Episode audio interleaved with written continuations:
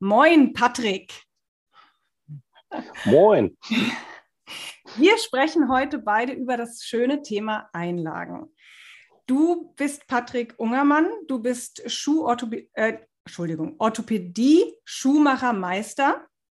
Richtig? Genau so ist es, richtig. So. Du wohnst ähm, in Kamen und arbeitest auch in Kamen, richtig? Ja, arbeiten tue ich in der Kreisstadt in Unna, ist aber nicht weit weg. Okay, und du bist, ähm, du bist angestellt? Ja. Und das ist, nennt man das Werkstatt? Genau, ich habe die Werkstattleitung der Orthopädie-Schuhtechnik in meiner Firma. Äh, der hat halt Orthopädie-Technik und Orthopädie-Schuhtechnik, beides in einem und ich leite die Orthopädie-Schuhtechnik. Sehr schön. Und auf Instagram bist du unterwegs unter G-Werkstatt. Und genau, meine eigene kleine Firma, die ich gegründet habe mittlerweile.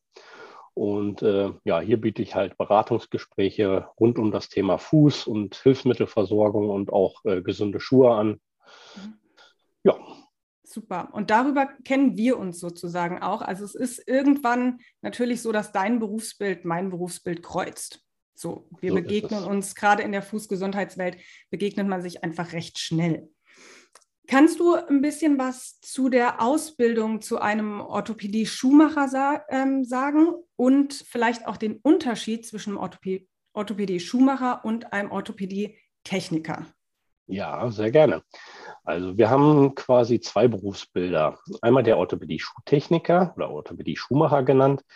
Äh, der lernt halt alles bis zur Hüfte. Das heißt, wir bauen orthopädische Marschschuhe für die Patienten, die keine normalen Schuhe mehr tragen können. Wir machen orthopädische Einlagenversorgung, eine, eine Standardeinlagenversorgung und eine individuell gefertigte Einlagenversorgung nach Gipsabdruck zum Beispiel, orthopädische Schuhzurichtung. Das heißt, wenn jemand einen Höhenunterschied hat, gleichen wir das durch eine Schuhzurichtung aus, eine Schuherhöhung oder viele andere verschiedene Schuhzurichtungen. Dann machen wir natürlich auch die Kompressionsstrumpftherapien, ähm, Bandagenversorgung, Orthesenversorgung. Und ähm, da kreuzt sich das Ganze so ein bisschen mit der Orthopädie-Technik, die hauptsächlich eher so die Schwerorthopädie macht. Das heißt, die machen Prothetik, also die, ähm, wenn Menschen Körperteile verlieren, um die wieder zu ersetzen. Oder auch Orthesen, um, sag ich mal, Funktionen von Körperteilen wiederherzustellen, wenn sie halt verloren gegangen sind, zum Beispiel durch eine Lähmung oder Sehnenabrisse oder ähnliches. Da gibt es ja ganz viele Möglichkeiten. Ähm, Im Bereich Bandagen, Orthesen und Einlagenversorgung kreuzt sich unser Berufsbild ein wenig. Das machen beide Berufe. Ähm, allerdings machen die Orthopädietechniker das eher nebensächlich, die Einlagenversorgung. Die sind dann nicht ganz so spezialisiert wie die Orthopädie-Schuhtechnik. Das sieht man auch an den Qualitäten in der Regel. Okay, okay. Also da gibt es auf jeden Fall, also du würdest sozusagen sehen, welche Einlage von einem ähm, Orthopädie-Schuhmacher gemacht wurde und welche von einem Techniker gemacht wurde? Nicht unbedingt. Ähm, ich sage mal so, wir haben in unserer Branche sehr, sehr viele schwarze Schafe. Ob es jetzt in den Sanitätshäusern mit den Orthopädie-Technikern ist, ob es die Orthopädie-Schuhtechniker sind, äh, da sind so viele Schuhtechniker bei oder auch Orthopädie-Techniker, die halt wirklich 0815 Standardversorgung machen, mhm. die aus dem Regal nehmen, zuschleifen, in die Schuhe packen. Deswegen sind diese Einlagenversorgungen ja heutzutage auch so in Verruf. Mhm. Ja, von wegen jeder macht Einlagenversorgung. Mhm. Ist natürlich nicht nur Schuld der Orthopädie-Schuhmacher oder Techniker, sondern auch der Ärzte äh, ja. und natürlich der Patienten, die bequem sind. Wenn der das sagt, mache ich das. Ja, ja, das ist natürlich das Problem an der ganzen Geschichte. Das heißt, in den Sanitätshäusern arbeiten auch wirklich nur Orthopädie-Techniker. Das sind keine Verkäufer und sonstiges, sondern das sind wirklich auch gelernte Leute oder Orthopädie-Schuhmacher. Äh, nein, nein okay. nicht unbedingt. Also in Sanitätshäusern ist wirklich alles dabei. Es gibt Sanitätshausfachverkäufer, ähm, die lernen halt wirklich den äh, Verkauf von bestimmten Hilfsmitteln, aber auch die Funktion von bestimmten Hilfsmitteln. Dann gibt es in den Sanitätshäusern die Schuhtechniker, dann gibt es im Sanitätshaus aber auch die Orthopädietechniker, dann gibt es aber auch genug ungelernte Leute, die als Aushilfskraft darin arbeiten. Mhm. Also Sanitätshäuser ist wirklich querbeet im Endeffekt. Ne? Man kann das haben oder auch das haben. Und jetzt als Patient kann es sein, dass du an alles gerätst. So ja. ein bisschen und weißt, Richtig, nicht, genau. weißt nicht, welche Berufsgruppe gerade vor dir steht und was derjenige Wel eigentlich gerade weiß. Wenn er kein Namensschild oder eine Berufsbezeichnung auf seinem Namensschild hat, ja, dann ja. kann das passieren. Okay. okay. Okay, welchen Patienten kann ein ähm, Orthopädie-Schuhmacher helfen? Was sind, was sind so die Patienten, die du, so die gängigsten? Also klar, die gängigsten sind in der Regel die älteren Mitbürger, die halt wirklich Probleme haben mit ihren Füßen, weil sie halt jahrelang absolut gar nicht auf die Füße geachtet haben. Gerade die älteren Bürger, ich sag mal, denen war das früher nicht wichtig. Die haben halt auch die Schuhe aufgetragen von den anderen Geschwistern, äh, wie es nach dem Krieg teilweise halt so war. Ne? Mhm. Und das ist halt so die Berufsgruppe, die jetzt natürlich mit am meisten dasteht, aber auch viele, äh, die, die Generation danach, die es nicht anders gelernt hat als von ihren Eltern, äh, wo es halt genauso gehandhabt wird. Ja, und dann, also ich sag mal, quasi haben wir alle Altersklassen bei uns, wirklich von ganz klein bis ganz alt. Eine Grenze gibt es nicht. Der Großteil mhm. liegt so im mittleren bis hohem Alter und halt auch ein kleinerer Teil äh, von den Kindern darunter. Ich versuche es da ein bisschen abzufedern mit vernünftigen Beratungen. Hängt auch da wieder ein bisschen von den Ärzten ab, weil da findet leider auch relativ wenig oder schlechte Aufklärung statt mhm. an der Basis, wo es halt wirklich passieren müsste. Ne? Sonst könnte man da schon ein bisschen vorsorgen. Und da kam mir damals halt die Idee zu diesem Blog zum Beispiel. Super. Also ich finde ja ganz ehrlich, sowas brauchen wir unbedingt. Denn es ist ja tatsächlich so, dass in der Fußgesundheitswelt, ich sage jetzt mal Fußgesundheitswelt, um uns alle sozusagen mit einzubeziehen, das Thema Einlagen polarisiert ja ohne Ende. Mhm. So, gell? Es gibt ja die, die wirklich ähm, auch sagen, ey, das ist alle Heilmittel und ähm, los geht's und oder auch diejenigen, die sagen, es ist das Einfachste, ich verschreibe einfach mal Einlagen, dann hat der Patient das Gefühl, ich habe was getan, so als Arzt jetzt, als Orthopäde.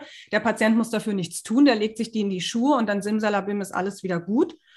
Und dann gibt es ähm, natürlich die andere Seite, die auch so weit geht und sagt, ähm, Einlagen können schaden und auf gar keinen Fall Einlagen. Und das ist das Schlimmste, was ihr machen könnt und so. Und das, was ich jetzt beobachtet habe, so in den letzten zehn Jahren, das ist, dass die Patienten maximal verwirrt sind. Sollen ja, sie jetzt ja, sollen sie nein, so, gell? Also die, ich habe immer das Gefühl, die sind immer die Leidtragenden, weil wir uns alle untereinander noch nicht einig sind. Richtig, das sehe ich genauso und ich sehe mich da genau in der Mitte.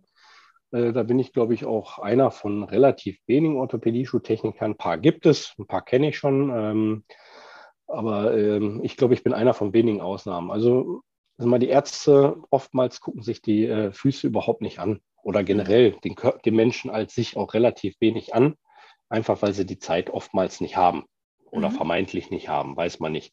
Die kriegen halt ihre Pauschale im Quartal, damit müssen sie mit ihrem Patienten klarkommen. Wenn der öfter als einmal kommt, haben sie meistens schon das Problem, dass sie schon umsonst arbeiten. Mhm.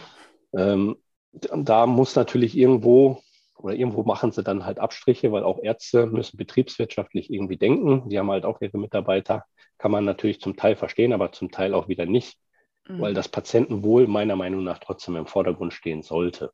Ja. Und äh, die andere Seite vom wegen Einlagen sind Schwachsinn und können schaden, kann ich auch zum Teil verstehen. Ja, also ich kann mit Einlagen definitiv einen Schaden anrichten, mhm. wenn man es falsch macht. Oder mhm. wenn ich einfach immer diese 0815-Versorgung mache und mich einfach nicht dafür interessiere, was hat der Patient überhaupt für Probleme. Ja, weil ich möchte ja nicht nur Symptombehandlung machen, weil ich möchte gucken, kann ich dem Patienten helfen, dass der seinen Beschwerden komplett wieder los wird. Das ist ja das Hauptziel eigentlich mit einer Versorgung. Ja. ja. und dann berate ich den Patienten natürlich dahingehend, auch wenn er jetzt mal mit einem Rezept vom Arzt kommt, dann frage ich erstmal, warum sollen Sie überhaupt Einlagen kriegen? Was für eine Problematik haben Sie überhaupt? Der Arzt hat gemeint, das wäre gut. Aha, okay. Mhm. Weiter. Das wäre jetzt für mich kein Grund, eine Einlagenversorgung zu machen. Mhm. Ja, dann spreche ich erstmal vernünftig mit denen, guck. Ja, dann höre ich meistens schon raus, ja, geguckt hat der Arzt eigentlich nicht großartig. Hm, okay. Ja, dann schauen wir uns das jetzt zumindest mal an. Ja, ich weiß, dass da viele äh, Kollegen leider auch nicht so genau sind, weil auch die wollen halt ihr Geld verdienen. Das muss schnell, schnell, schnell gehen.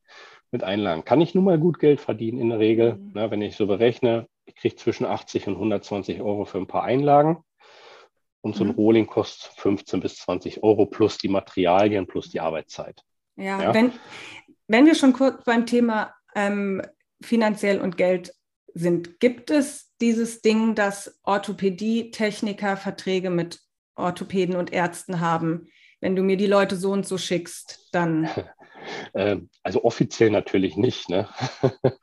Aber mhm. äh, zufällig ist jetzt gerade äh, in Hamburg mhm. äh, rausgekommen, dass genau so eine Kooperation stattgefunden hat zwischen einem Orthopäden und einem Sanitätshaus. also mhm. Orthopädie-Techniker wohl, äh, wo sehr viel Geld hin und her geflossen ist dafür, dass da Patienten hin und her geschickt werden. Und äh, ja, das führt wohl jetzt aktuell gerade ziemlich hohe Strafen nach sich und ich glaube sogar der Verlust der Approbation des Arztes, wenn ich mich nicht irre. Ne, ja. Weil irgendwo muss es halt bestraft werden. Ja. Leider wird genau das viel zu wenig bei uns in der Branche gemacht. Ja. Und äh, hoffe, dass sowas jetzt öfter mal kontrolliert wird, weil dann gehen diese Menschen nämlich zu den Firmen, die wirklich auch vernünftige Arbeit leisten und nicht den Ärzten hinterherrennen. Genau, und das ist halt ein Wettbewerbsvorteil, der so versteckt ist, das geht halt nicht. Und ich finde halt auch wirklich, dass der Patient auch die, ähm, also die Wahl haben muss, gell? Der muss ja. über die unterschiedlichen Möglichkeiten aufgeklärt werden. Und Richtig. sowas ist natürlich, wenn sowas im Hintergrund abläuft, ja, ähm. aber es wird so viel gemacht und ähm, das ist so wahnsinnig schwer wahrscheinlich für die äh, Staatsanwaltschaft auch hinter sowas hinterzukommen, mhm. weil es halt äh, richtig nachgewiesen werden muss, dass es so läuft. Ähm, es gibt ja mittlerweile dieses Antikorruptionsgesetz, äh, wo dann halt dafür gesorgt wird, dass diese Zusammenarbeiten eigentlich verboten sind. Die haben mhm. auch stark nachgelassen. Aber es ist mittlerweile so, wenn man irgendwo eine Werkstatt hat man möchte, äh, stellt sich bei den Ärzten natürlich mal vor, hallo, ich bin da. Mhm. Wenn Sie Interesse haben, das und das mache ich. Wenn Sie möchten, dürfen Sie Ihre Patienten zu uns empfehlen. Genau. Ja, und dann gibt es aber Ärzte, die sofort sagen, was zahlen Sie denn? Ja. Mhm. Oder was können Sie mir denn bieten?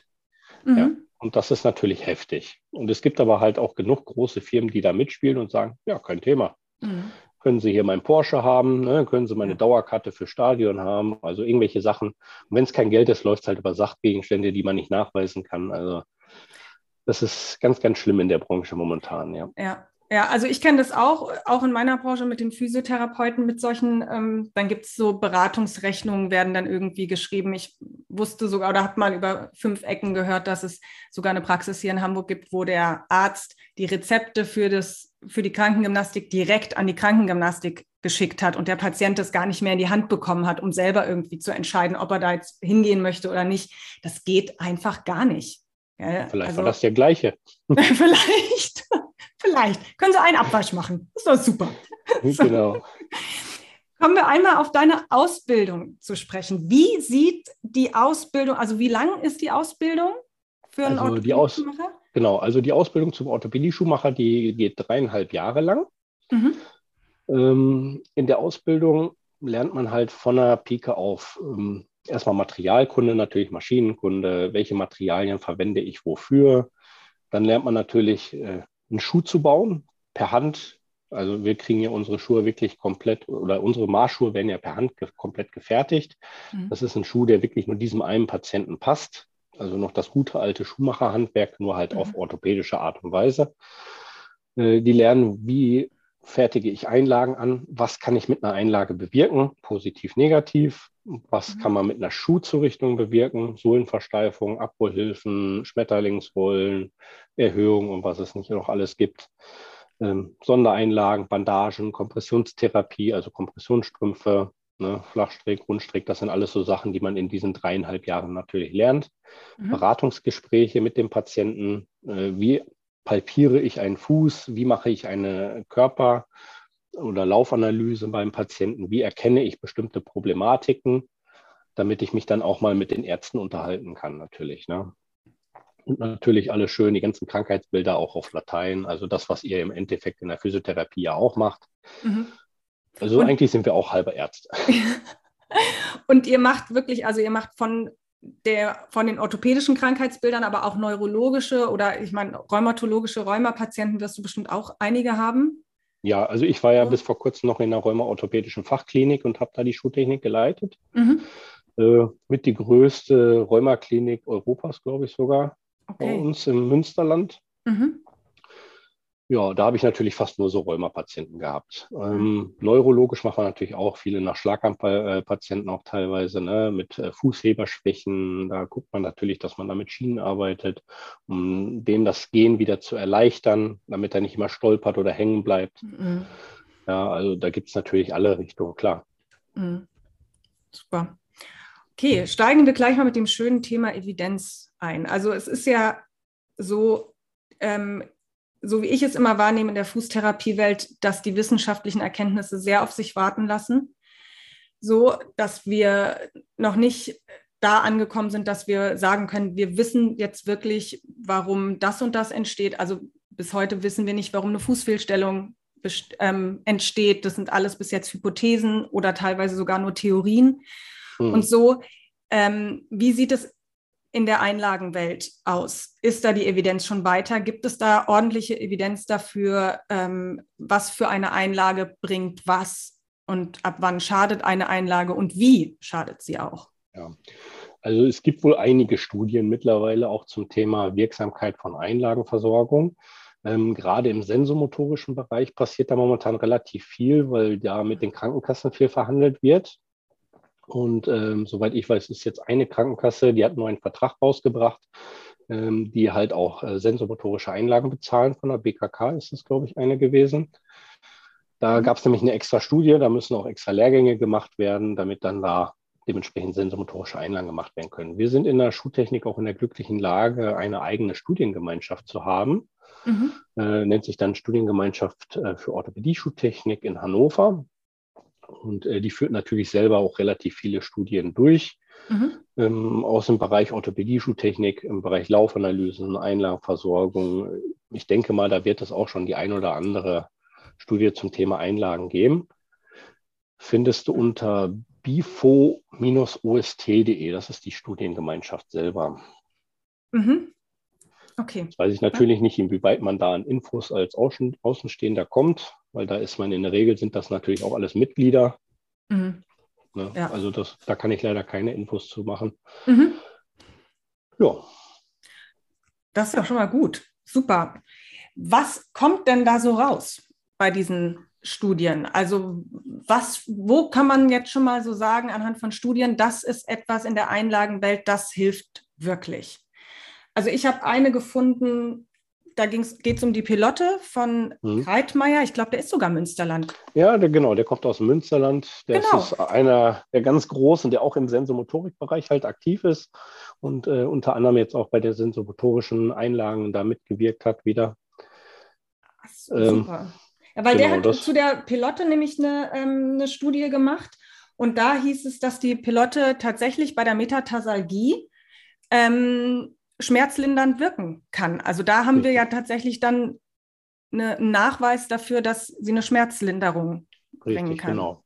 Nur da ist halt schon wieder das Problem, die muss halt an der richtigen Stelle sitzen. Ja, wenn ich mir die ganzen 0815 Einlagen angucke, da ist so ein Ding einfach drauf, egal welche Höhe. Ähm, und ob das immer so alles passt mit den Füßen, also ich sage eher nein. Mhm, genau, ich sehe es ja. im tagtäglichen Arbeitsleben. Äh, da werden Einlagen aus dem Schrank genommen, die werden einfach äh, nach der Schuhgröße, die irgendwo mal aufgeschrieben worden ist, rausgesucht, draufgelegt, passt, zugeschliffen, fertig. Ja. Ähm, ja, also ich bin teilweise ein Fan von Piloten, teilweise nicht. Mhm. Und wenn ich es mache, dann muss er auch richtig positioniert sein. Und dann muss ich halt auch genau nach dem Abdruck arbeiten und auch danach am Fuß, wenn ich die Einlage mit dem Patienten probiere, teste ich nochmal, sitzt die wirklich an der Stelle? Passt diese Höhe wirklich oder muss ich das Ganze vielleicht noch reduzieren? Weil ich kann halt auch viele Probleme damit auslösen, wenn ich es falsch mache. Ja, ja, genau.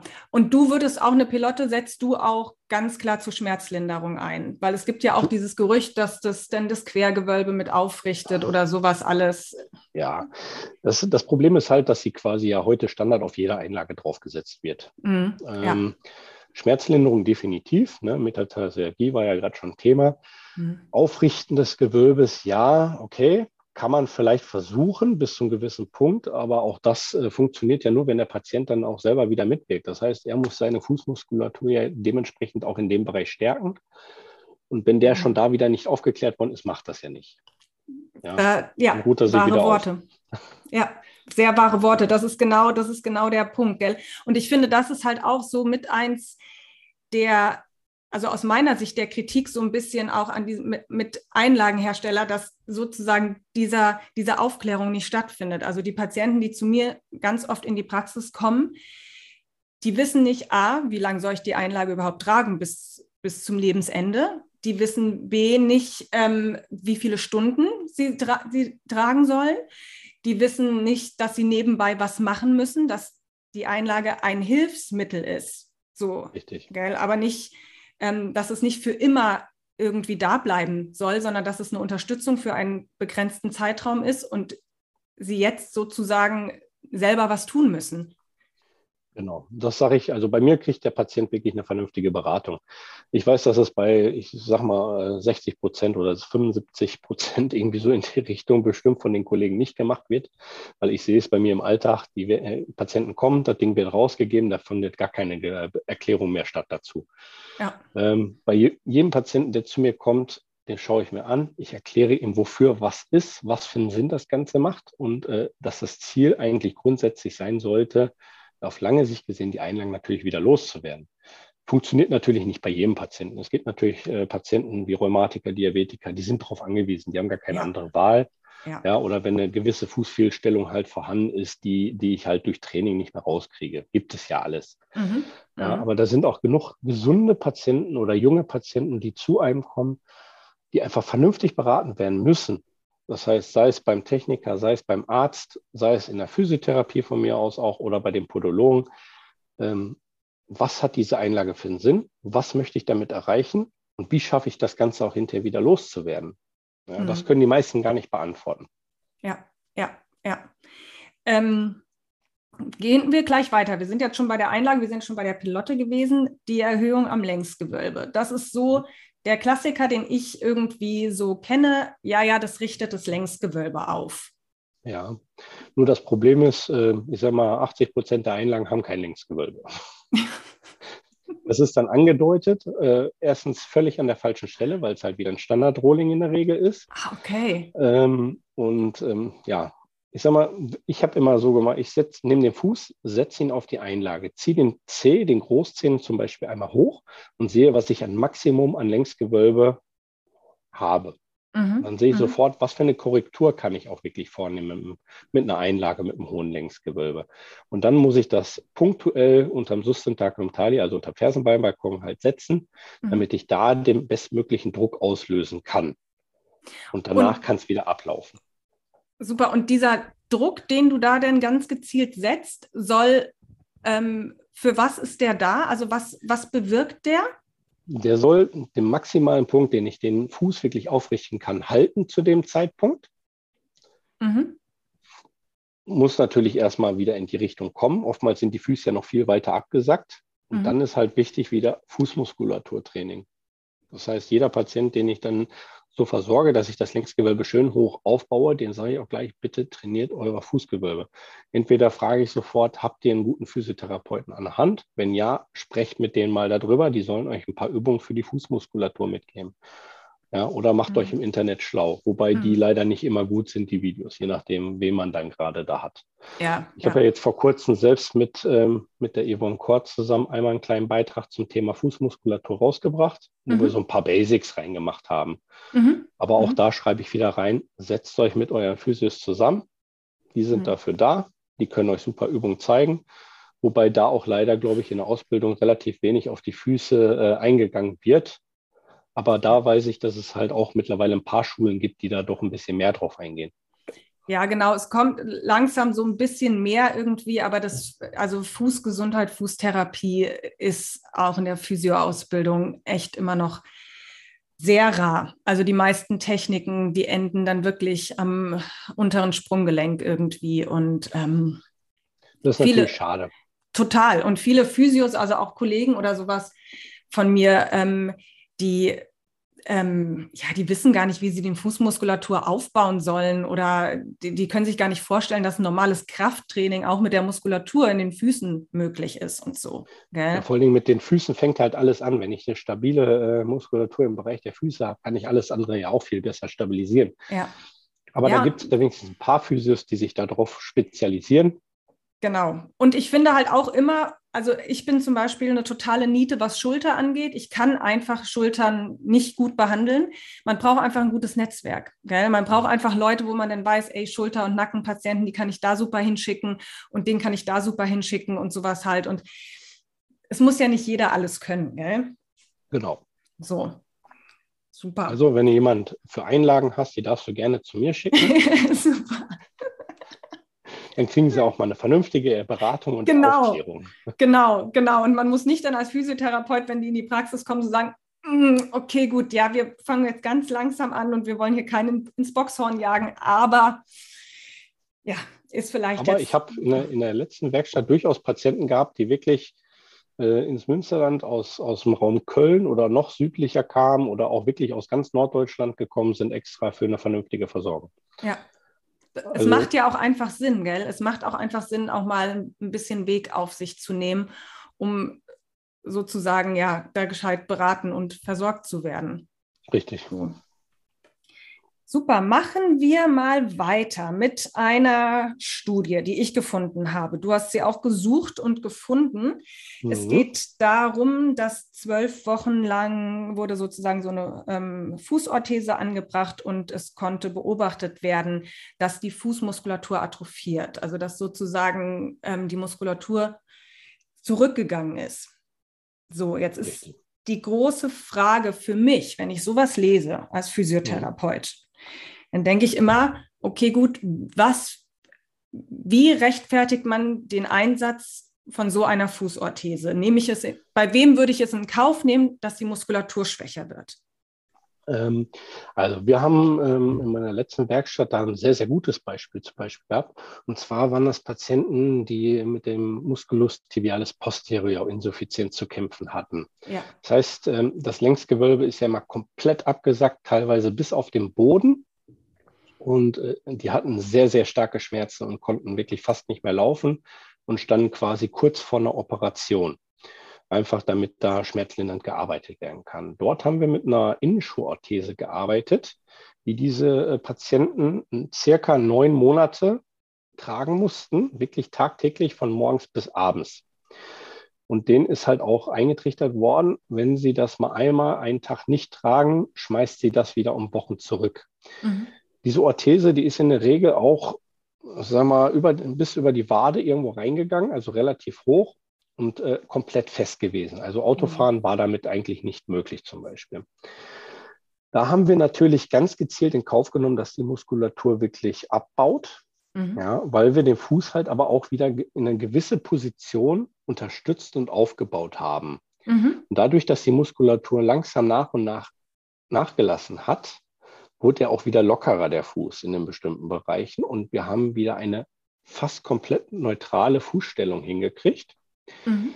Und äh, wenn diese Orthese dann quasi abgesetzt werden konnte nach Monaten, waren diese Schmer äh, Patienten, die in der Regel lagen die, wenn man die gefragt hat, auf einer Schmerzskala von 1 bis 10 am, zu Beginn bei 10. Mhm. Und wenn wir hinterher fertig mit der Orthese waren, äh, äh bei 0 bis 3. Mhm. Die konnten wieder laufen. Oftmals mhm. ist danach dann halt erstmal eine Einlage in Sonderanfertigung nach Gipsabdruck noch gemacht worden, wo die ganze Unterstützung, die man in die Orthese gemacht hat, auch noch eingearbeitet worden ist, bis man dann irgendwann wieder auf eine normale Einlagenversorgung abtrainiert hat im Endeffekt. Mhm. Natürlich ist nach äh, Abgabe der Orthese, die wird auch langsam abtrainiert, ganz, ganz langsam, damit die auch anfangen, die Muskulatur wieder aufzubauen.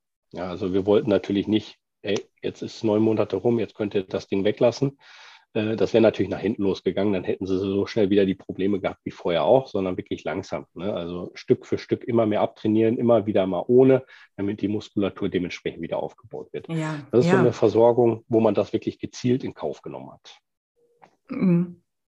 Ja, Super. Ja, das ist ein gutes Beispiel. Tibialis posterior, da kenne ich auch den einen oder anderen Patienten, wo wirklich die absolute Ruhe, Ruhigstellung ähm, das gewesen ist, was ähm, die Heilung gut vorangebracht hat. Und danach hat man sozusagen dann ähm, wieder angefangen zu trainieren. Das ist ein gutes Beispiel, auf jeden Fall. Ähm, man sieht ja oft so schöne Simulationen. Du wirst sie bei Instagram auch vorgeschlagen bekommen, hoch und runter. Das ist der Algorithmus. Von meinen Lieblingsfirmen, eine, jawohl. Ja, genau. Dieser Algorithmus kann einen manchmal echt fertig machen. Und dann wird dann gezeigt, wie, die, wie das Fersenbein abgeknickt ist. Und dann wird die Einlage drunter geschoben und dann richtet sich so schlagartig wieder dieses Fersenbein auf. Das macht natürlich für denjenigen, der sich das anguckt und Probleme mit den Füßen hat, so wahnsinnig viel Eindruck. Die denken dann, ach super, ich, das, das Fersenbein richtet sich da wirklich auf. So, jetzt ist natürlich die große Frage, tut es das wirklich? Ich meine, wir landen ja teilweise, wenn wir einen strammen Schritt gehen, mit dem Zweifachen unseres Körpergewichts auf diesem einen Fuß. Kann, die, mhm. kann ein Hartschaum oder das Material, kann das das wirklich auffangen? Ähm, Ja, also ich weiß, welche äh, Firmen du da gerade meinst, zufällig. und ähm, ich weiß, dass das mit deren Einlagen definitiv nicht funktionieren wird, mhm. weil die halt auch da nur mit Standardsystemen arbeiten, in Modulbauweise, wo die einfach nur zusammenkleben und zusammensetzen. Die kriegen ja noch nicht mal einen äh, vernünftigen Abdruck. Das heißt, die kriegen ja nur ein Kohlefaserpapier äh, nach Hause geschickt, diese Menschen, wo ja. sie unkontrolliert einfach drüber latschen sollen. Ähm, da ist ja nichts korrigiert, nichts angeschaut worden der Mitarbeiter, der die Einlagen fertig hat, diesen Fuß nie in seinem Leben gesehen. Das kann nicht funktionieren, natürlich mhm. nicht. Ähm, aber ja, rein theoretisch kann ich mit einer Einlage den Fuß in bestimmten Bereichen so aufrichten, dass ich ihn wieder gerade habe. Das funktioniert, definitiv. Aber da muss eine vernünftige Einlagenversorgung her mit vernünftigen Unterstützung an den richtigen Positionen.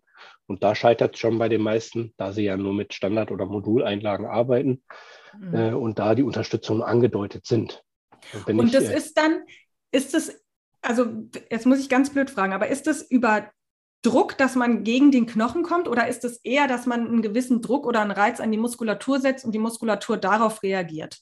Ja, also ich bin äh, Fan, ich arbeite ja auch in die sensomotorische Richtung. Ich arbeite ja. nicht ganz so extrem wie bei den Sensors, aber schon in diese Richtung. Mhm. Das heißt, ich löse punktuell bestimmte Drücke aus ähm, gegen den Dro äh, Knochen hoffe ich nicht, dass ich komme, sondern dass die Fettschicht dazwischen schon arbeitet, weil sonst ja. wird der Patient darauf nicht laufen können. Ja. Ähm, und klar, das wird natürlich äh, muskelmäßig einen Tonus auslösen, damit man dann ein bisschen gegenarbeitet. Mhm. Äh, deswegen wird ja auch gerade in dem Bereich Sensomotorik ganz, ganz viel gemacht, um zu zeigen, dass das eine Wirkung hat, ja. Genau, also das ist auch meine, tatsächlich meine Beobachtung. Ich hab, ähm, arbeite mit ähm, Ärzten, in, auch hier in Blankenese zusammen, die viel sensomotorische Einlagen verschreiben und so. Und ähm, in Kombination immer mit ähm, Fußtraining, so, also die machen das wirklich sehr gewissenhaft. Und da finde ich, sehe ich auch viele Erfolge, so in der Praxis. Und es ist ja auch die Theorie, die dahinter steht, dass man die Mechanorezeptoren anregt, dass das, das sozusagen auch die Wahrnehmung im Gehirn ähm, verbessert, dass darüber der Tonus besser reguliert wird und sowas halt das macht für mich auch einfach, einfach Sinn. Ja? Richtig. Und wenn da jetzt die Studienlage zukommt, ey, super. Also. Jo. Also ich denke mal, da werden auch einige Krankenkassen noch nachziehen. Das ist jetzt die erste, die natürlich schaut, wie wird das Ganze angenommen. Äh, sind da wieder schwarze Schafe, die nur noch sowas abrechnen? ja, weil die, das sind halt die, die leider dafür sorgen, dass bestimmte Sachen von Krankenkassen nicht übernommen werden, ja, weil es ja. halt dann ausgenutzt wird und nur noch abgerechnet wird. Ja? Und ja, und das ist auch ein großes, das ist auch echt ein großes Problem. Und ich finde, da tut man der Einlagenwelt auch oft mit ähm, Unrecht, dass, dass die einfach so ähm, verschrieben werden. Gell? Ja. So einfach, ich hatte jetzt ein junges Mädel bei mir, der, der, der hatte Knieschmerzen und der Orthopäde hat nichts gefunden. Und dann hat er irgendwann gesagt, ach komm, Knick, Senkfuß, so, was dann irgendwann automatisch anscheinend irgendwie rauskommt, keine Ahnung. Ja. Hatte sie letztendlich nicht, tatsächlich nicht. Sie ist beim ähm, Orthopädie-Schuhmacher gewesen. Der hat gesagt, er sieht die Knick-Senkfuß eigentlich auch nicht. Aber wenn sie schon hier sind, wenn sie schon das Rezept haben, dann machen wir auch die Einlagen. Ja, genau das ist das Problem. So, da, stehst du fassungslos davor, denkst dir, hä? Ja, also, weil er sich dann denkt, ja, ist ja jetzt mein Geld, ich verdiene ja was, wenn ich sie wegschicke, habe ich ja Minusgeschäft. Das ist ja doof, ne? Ja, ja, aber das ist, das ist es halt in unserer Branche. Wir machen auch mal ein Minusgeschäft. So, gell? Wir, wir, es ist halt das Gesundheitswesen, ist halt nicht, ähm, ja, ist aber halt nicht dieser, immer mit Gewinn. Genau, wenn aber der Kollege mal umdenken würde und dann äh, vernünftig mal aufklären würde und dann dieser Patient behält sowas ja im Kopf. Der sagt sich, ah, da bin ich damals super aufgeklärt worden. Der hat mir nichts aufgeschwatzt, als ich es brauchte, aber jetzt brauche ich was, dann gehe ich halt da wieder hin. Genau das ist der Punkt. Und nicht nur der Patient, sondern auch der Physiotherapeut, der genau diese Geschichte hört. Der genau. denkt sich nämlich auch, oder Ach, dazu gehört da ich. Da kann ich meine dann, Leute hinschicken. Ja, ja, der denkt sich ganz klar, okay, gut, ich weiß jetzt gerade nicht, ob der eine ähm, Einlagenversorgung braucht, der Patient oder nicht. Ich habe diese Situation dann auch manchmal, wo ich denke, oh, kann ich jetzt gerade nicht hundertprozentig beantworten. Und wenn man da jemanden hat, wo man sagt, ey, der, der schickt auch wieder weg, und der vers versorgt nicht jeden mit Einlagen, sondern der guckt sich das wirklich aus seinem Fachgebiet an. Ey, das, auch die Physios fänden es toll. Ja, das wäre Bombe, definitiv. So, gell? Also, so soll es sein. Also, dann gucken wir nochmal nach den Hauptindikatoren. Was ist für dich ähm, ein Hauptindikator für Einlagenversorgung? Also ein Hauptindikator ist für mich wirklich eine, eine, starke Fußfehlstellung, wo ich aber das Gefühl habe, dass ich mit der Einlagenversorgung wirklich noch etwas bewirken kann. Ja, entweder mache ich es dann mit einer normalen Einlagenversorgung, wo ich jetzt keinen Kostenvoranschlag unbedingt für machen muss, dass ich halt mit einer in Anführungszeichen Standardeinlage arbeiten kann, die ich halt individuell auf den Patienten anpasse. Mhm. Äh, oder ist die Fußstellung, äh, sage ich mal, so gravierend, dass der halt mit normalen Einlagen und normalen Schuhen einfach gar nicht mehr laufen könnte, dann mache ich da eine Sondereinlage nach äh, Gipsabdruck zum Beispiel und ermögliche diesem Menschen wieder, dass er am Leben teilhaben kann und wieder laufen kann, was er mhm. vielleicht ohne so eine Sonderanfertigung nicht könnte. Ja, das wären für mich Punkte, wo ich definitiv eine Einlagenversorgung machen würde. Also auch das Thema, weil da bin ich immer so ein bisschen auch das Thema Schmerz. Also für mich ist es immer so, dass ich sage, ne, wenn die Einlage eine Schmerzlinderung bringt und ich dadurch besser therapieren kann, dann macht sie für mich aus physiotherapeutischer Sicht erstmal Sinn. Ja. ja definitiv. Wobei ich dann natürlich immer gucke, was ist denn die Ursache für diesen Schmerz? Mhm. Ja, genau. Ähm, kann ich die durch eine Einlagenversorgung wirklich lösen? Ja. Eine Schmerzlinderung natürlich, ist natürlich immer gut, wenn ich sie dadurch erreichen kann. Ja, ohne Schmerzen meiner Meinung nach brauche ich erstmal keine Einlagenversorgung, solange es nicht unbedingt notwendig ist. Mhm. Ja, mhm. Vielleicht kriege ich es ja durch äh, bestimmte Therapien auch so wieder weg. Mhm. Ja, genau. Also ist auch so, Schmerz ist für dich auch so ein Punkt, wo du sagst, da könnte eine Einlage, also jetzt zum Beispiel bei einer Metatarsalgie, so, ja. gell, was wir vorhin schon mal hatten, irgendwie, wo genau. man sagt, ja, das kann da irgendwie, ähm, da hilft es. Oder ähm, ich habe tatsächlich auch andere Patienten, die, ähm, wo, der, wo der Schmerz nicht ganz klar lokalisiert wird, die einfach sagen, ähm, dass sie sind schmerzfreier, wenn sie Einlagen tragen. Ja. Okay. Genau. Super. Dann will ich einmal mit dir natürlich über das Thema Zehenbalken sprechen. Ich hatte da mal eine Patientin, die hatte einen wahnsinnig riesen Zehenbalken vorne eingebaut und ja. hatte schon Krallenzehen. So. Ähm, ist es etwas, wo du sagst, ja, gehört zu einer Standardeinlage dazu oder ist es jetzt was, wo du sagen würdest, ähm, nur in ganz speziellen Fällen und in welche speziellen Fälle wären das denn? Genau, also definitiv nur bei speziellen Fällen. Zehn, zehn Bank oder wie du sagst, zehn Balken. Sagt man zehn Bank ja, nur? Ja, ja, es gibt verschiedene. Also es gibt ja einmal wirklich nur diese, ich sag mal, wie so eine Wulst. Mhm. Und dann gibt es einmal wie so eine Stufe in eine, die nach vorne hin dünn ausläuft. Mhm. Ähm, bei ganz bestimmten Versorgungen mache ich das. Also wenn ich Patienten zum Beispiel habe, äh, die mit ihren Zähnen absolut gar keinen Bodenkontakt mehr hat, äh, haben, mhm. dann kann ich natürlich versuchen, mit dieser Zehenbank zum Beispiel äh, wieder Kontakt herzustellen. Weil ohne den Kontakt versuchen die natürlich mit ihren Zähnen doch irgendwie wieder zu krallen, um Krall, diesen Kontakt ja. wieder herzustellen. Ja, ja, ja. Wenn ich das ein bisschen anpasse, weil die Zähne sacken halt nicht mehr ab, aufgrund äh, einer gewissen Fehlstellung wahrscheinlich, äh, versuche ich damit halt diesen Kontakt wiederherzustellen. Ja. Und auch im sensomotorischen Bereich wird manchmal doch mit dieser Wulst gearbeitet, um da wieder einen gewissen Punkt an Kontakt zu haben, um dann vielleicht eine Entlastung von zehn Endgliedern zum Beispiel zu kriegen oder von den Mittelfußköpfchen. Mhm. Je nachdem, wo ich genau sitze. Aber die geht auch maximal vom zweiten bis zum fünften Strahl. Mhm. Mhm. Ja, also okay. so, so, eine 10 Bank oder 10 Bulls für einen Großzick kenne ich jetzt persönlich zum Beispiel eher weniger. Ja, ja, stimmt. Ja, ja. Gibt es eine pauschale Aussage, wie lange Einlagen getragen werden müssen? Eine pauschale Aussage gibt es an sich nicht. Ähm, ich sage es meinen Patienten grundsätzlich, dass man so ein Jahr, anderthalb definitiv damit laufen kann vom Material her. Mhm. Wie lange das Ganze getragen werden muss, hängt natürlich von der Problematik des Patienten ab. Also mhm. es gibt Patienten, die müssen es halt ihr Leben lang tragen oder viele Jahre tragen, einfach weil sie äh, ohne nicht können. Ähm, aber es gibt auch Patienten, gerade im Kinder- und Jugendlichenalter, wo ich dann sage, wenn ihr schon eine Einlage tragen müsst und diese Problematik auch wirklich vorhanden ist, so ein Jahr, vielleicht bis zwei und dann nochmal schauen. Wie mhm. sieht das Ganze jetzt zu diesem Zeitpunkt aus? wie sieht der Arzt das zu diesem Zeitpunkt, kann man vielleicht langsam abtrainieren. Ähm, also das ist wirklich komplett unterschiedlich. Eine, eine pauschale Aussage, eine Einlage wird so, bei dem und dem Krankheitsbild so und so lange getragen, gibt es nicht. Nein. Gibt es nicht. Nee, nee. Ähm, wie gibt es eine Möglichkeit, dass ihr euch als, ja, werdet bestimmt auch Berufsverbände und sowas haben, dass ihr euch gegen diese pauschalen Einlagen, Verkaufsgeschichten irgendwie wehren könnt? Ja, ähm, ist ja jetzt gerade erst zum Beispiel passiert und zwar ähm, auch aus Norddeutschland zufällig. Hier passiert was. Firma, hier geht's ab, hier oben. Hier geht's ab, genau. das ist eine von diesen Firmen, die auch online immer diese Werbung anzeigen zum Beispiel. Ähm, hat einen Vertrag zusammen mit einer der ganz großen Krankenkassen in Deutschland äh, abgeschlossen für Online-Einlagen.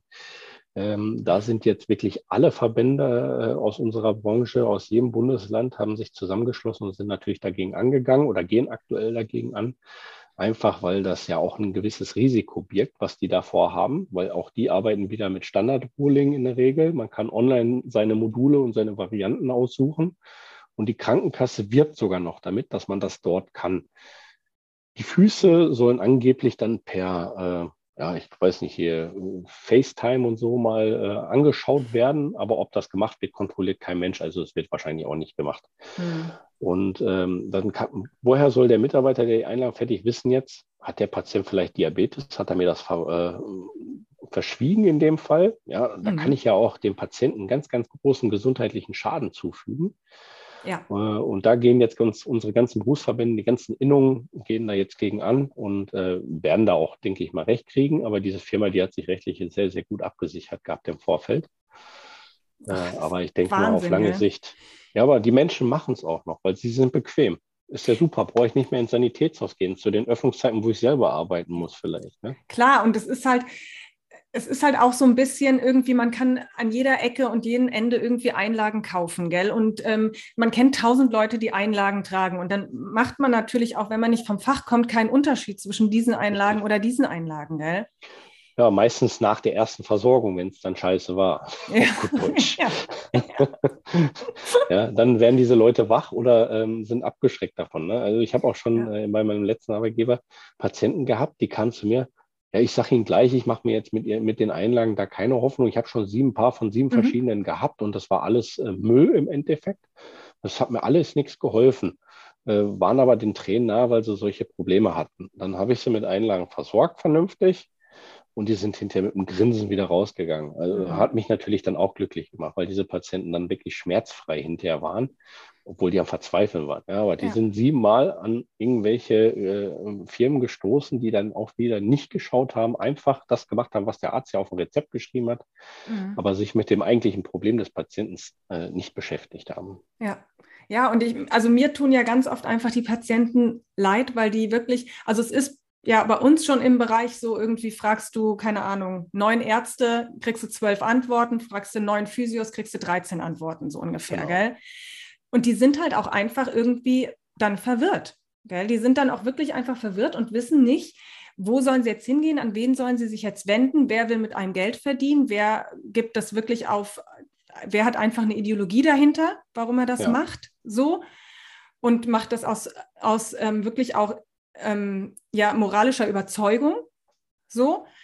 Und ja, also ich weiß nicht, wenn ich irgendwie, keine Ahnung, wenn ich mir eine Aktie kaufen sollte und ich hätte fünf Berater, dann würde ich auch verrückt werden. Würde ich auch nicht wissen. So. Deswegen mache ich das alles auch selber. Ja, ja ähm, nein, deswegen versuche ich ja zum Beispiel hier mit meiner G-Werkstatt, äh, halte ich ja auch Vorträge und Beratungsgespräche und äh, versuche da schon bei Kitas und Tagesmüttern ähm, schon Fuß zu fassen im Endeffekt. Also jetzt durch Corona war es natürlich sehr, sehr schwierig, da überhaupt reinzukommen, weil selbst mhm. die Eltern ja in die Kitas nicht reinkommen.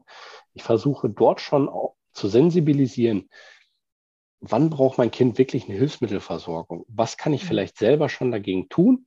Und was äh, tun die Schuhe dagegen? Also mhm. da führe ich schon Vorträge Familienzentren, äh, wo das Interesse doch auch wirklich doch jetzt langsam etwas größer wird dafür und die Eltern auch wirklich wissen wollen, was kann ich da machen und was kann ich da falsch machen. Ja. Ja. ja. Also nicht unbedingt auch, die. Also diese, die, die, wirklich diese Aufklärungsarbeit, die da überall geleistet wird, das ist echt, ähm, das geht in die richtige Richtung. So, gell? Richtig, genau. Aber leider noch viel, viel zu wenig und es wird halt auch noch viel zu wenig angenommen. Ja, ja, das stimmt. Das stimmt. Du hattest gerade schon das Thema Schuhwerk einmal ganz kurz angesprochen und so. Ähm, es ist ja so, also ich bin selber ja keine Barfußläuferin, sondern ich bin, ich trage normale Schuhe, ich trage Barfußschuhe und ich laufe auch zu Hause und in der Praxis barfuß so. Ähm, wie, das ist eine Frage, die mir oft auch Patienten stellen, kann ich meine Einlage in die Barfußschuhe machen? Ja, auch Standardfrage eigentlich.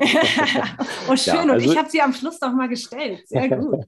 genau, nein. Also ich bin selbst auch, ähm, also ich trage selber Barfußschuhe, ich trage aber auch normale Schuhe. Mhm. Ich laufe auch gerne mal barfuß. Ähm, habe auch schon letztens zum Beispiel mit dem Alex von Barfuß im Podcast äh, eine schöne Barfuß-Waldwanderung mitgemacht. War auch total klasse, mhm. mal erlebt zu haben, was da mit den Füßen passiert wirklich. Ja. Ähm, also zum Thema Barfußschuhe und Einlagen, das ist immer so eine Sache. Ich habe viele Patienten, die halt mit Barfußschuhen da ankommen und sagen, ja, der Arzt hat gesagt, ich soll jetzt eine Einlagenversorgung kriegen. Äh, da gucke ich dann oftmals, ist es wirklich notwendig, eine Einlagenversorgung in den Barfußschuh zu machen? Oder ist das ein Patient, der sowieso versucht, mit seinen Füßen schon viel zu machen, auch trainingstechnisch, mhm. dass ich mir die Einlagenversorgung wirklich spare? Mhm. Oder ich sage dem Patienten, ey, die Fußstellung, die ist jetzt momentan nicht so pralle, du solltest vielleicht doch erstmal mit normalen Schuhen anfangen. Ich unterstütze dich mit der Einlagenversorgung in dem Bereich, bau deinen Fuß in eine gewisse Weite auf und du tust jetzt selber erstmal was. Und wenn du mhm. an diesem Punkt angekommen bist, dann kannst du langsam anfangen, die Einlagen abzutrainieren. Dann kann man gerne mal versuchen, eine Einlage in den Barfußschuh zu machen, weil in dem Barfußschuh selber habe ich dann mit einer Einlagenversorgung beides nicht 100 Prozent gegeben. Das heißt, der Barfußschuh ist nicht wirklich Barfußschuh und die Einlage ist nicht so unterstützend wie in einem normalen, festeren Schuh zum Beispiel. Kann man super zum Abtrainieren nehmen. Mhm. Und dann kann ich irgendwann im letzten Schritt dann sagen, okay, jetzt schmeiße ich die Einlagen raus und laufe wieder mit meinem Barfußschuh komplett. Und meine mhm. Füße halten das aber auch selber. Mhm. Ja, super. Wäre es eine Marktlücke, Einlagen für Barfußschuhe herzustellen? Ja gut, ich mache es ja hin und wieder. Okay, also du machst die dann auch deine Einlagen vorne breit und so, dass die wirklich auch vorne ja. in diese breite Zehenbox. Ach, Cool. Ja, also die mache ich dann natürlich individuell. Ich gucke dann, was haben die für Schuhe und passe das nach deren äh, äh, Schuhform dann wirklich an. Ja, das ist ja kein Problem. Das ist äh, das Einfachste. Wenn ich denn auch individuelle Einlagen fertige und nicht nur im Standard-Rolling arbeite, ja. weil die passen definitiv dann nicht rein. Genau, weil das war immer das, wo ich denke, so, ja, okay, der Patient ist fit genug mit Muskulatur und ähm, so jetzt mit Barfußschuhen und kann sich daran tasten und denkt dann auch so manchmal, ja, vielleicht würde da noch eine Einlage jetzt ein bisschen helfen können und so, aber dann sind die halt vorne schmal, die Einlagen und die Barfußschuhe vorne breit und da hört es ja. dann meistens schon auf, dass der Patient auch sagt, das ist unangenehm, ich rutsche da mit einem großen Zeh runter oder mit einem kleinen Zeh und so und das ist natürlich, das ist natürlich ganz eklig. Das ist dann schlecht, genau. Also ich muss natürlich auch wissen, dass dieserjenige halt solche Schuhe trägt, weil sonst kann ich es natürlich nicht umsetzen. Ja. ja. Super, sehr schön. Dann kommen wir zur Abschlussfrage, oder? Willst du noch, hast du noch irgendwas auf dem Herzen? Nö, erstmal nicht. Okay. Was würdest du dir für die Fußtherapie oder Fußgesundheitswelt wünschen?